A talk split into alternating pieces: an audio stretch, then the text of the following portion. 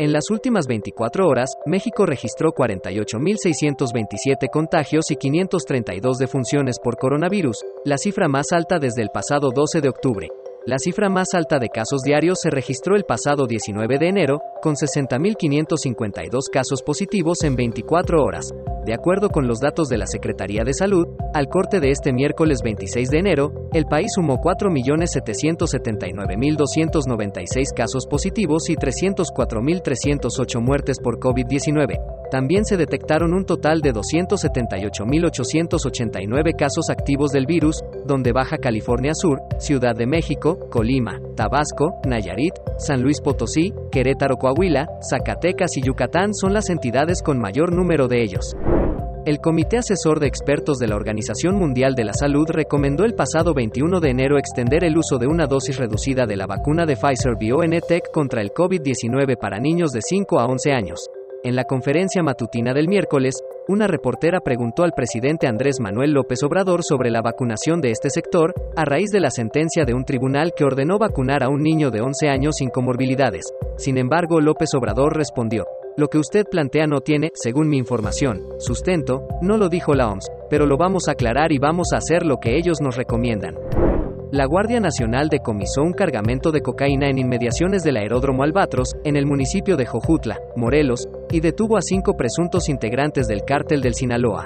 Tras una denuncia anónima, los elementos de la corporación, con apoyo del ejército mexicano en labores de inteligencia, ubicaron en la zona de hangares una aeronave con 190 paquetes de polvo blanco con las características propias de la cocaína. También detuvieron a cinco individuos, cuatro originarios de Sinaloa y uno de Chiapas.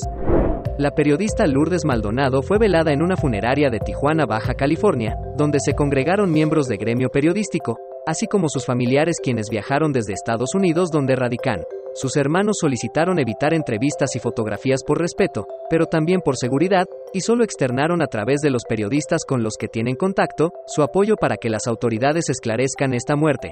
Maldonado López fue asesinada afuera de su domicilio este domingo alrededor de las 19 horas cuando se encontraba a bordo de su vehículo, donde recibió un disparo en el pómulo, de un calibre que no había sido identificado según el fiscal general del estado Iván Carpio, quien precisó que en la escena del crimen no fue localizado ningún casquillo por lo que se presume que o fue recogido o fue utilizado un revólver funcionarios de México y Estados Unidos instalaron el Grupo Binacional sobre Tráfico de Armas del Entendimiento Bicentenario que tendrá como objetivo central acordar estrategias conjuntas para combatir a los grupos que comercializan ilegalmente armas de fuego que generan violencia en ambos países.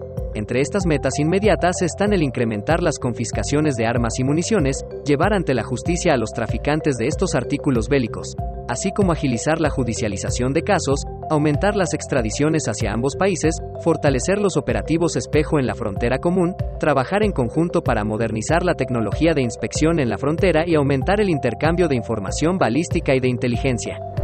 Cámaras de seguridad de establecimientos comerciales en Tijuana captaron el momento en que el conductor de un microbús provocó un accidente en uno de los cruceros más transitados de la ciudad que podría costarle la pierna a un motociclista.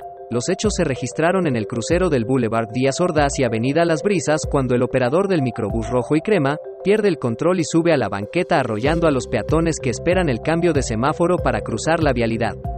Muchas gracias por escucharnos. Agradecemos nos apoyes compartiendo nuestro contenido. Somos garabato.info y hacemos un gigantesco esfuerzo para llegar a ti. Que tengas excelente día.